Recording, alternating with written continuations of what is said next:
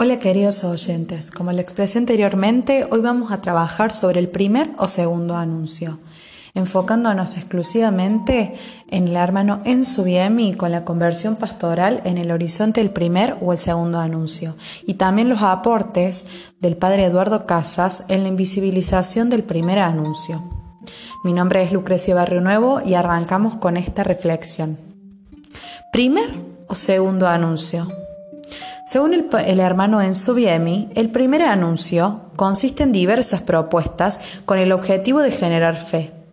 Al ser variadas estas propuestas, también lo son los destinatarios.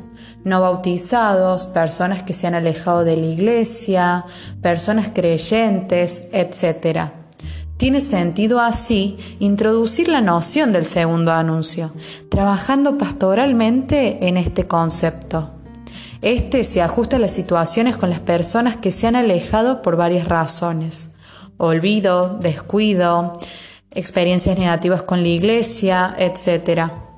Ahora te pregunto yo, ¿alguna vez te sentiste de esta manera con la iglesia? ¿Pudiste expresarlo? ¿Alguna vez te alejaste y volviste?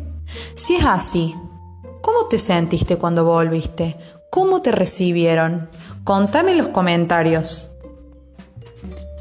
Entender de esta manera el segundo anuncio nos libera de muchas ambigüedades y colabora a tratar a las personas de una manera adecuada. Ya en vista de este segundo primer anuncio es que los obispos italianos indican una clave para este cambio real. Todas las acciones pastorales deben ser atravesadas por el primer anuncio. Esto no hace referencia a destruir la pastoral existente, sino reorientarla en un sentido misionero. Para terminar este segmento, hablemos del camino inverso para el primer anuncio. La catequesis tradicional se dirige a los ya creyentes. Yo creo en Dios, Padre del Señor Jesús, que nos da su Espíritu, vida hasta el final. Amén. El primer anuncio, lo mismo, pero de manera inversa.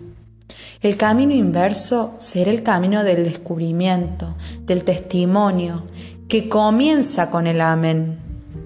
En este amén hay una persona que se expone, testimoniando su relación con Dios, que le da espíritu, vida. Teniendo presente este camino inverso, es que podemos distanciarnos de la forma tradicional de catequesis, volviendo a tomar el camino del anuncio como si fuera la primera vez. Ahora yo te pregunto, ¿alguna vez fuiste testimonio de vida para alguien más? ¿O alguien alguna vez fue testimonio para vos? Reflexionalo y contanos en los comentarios.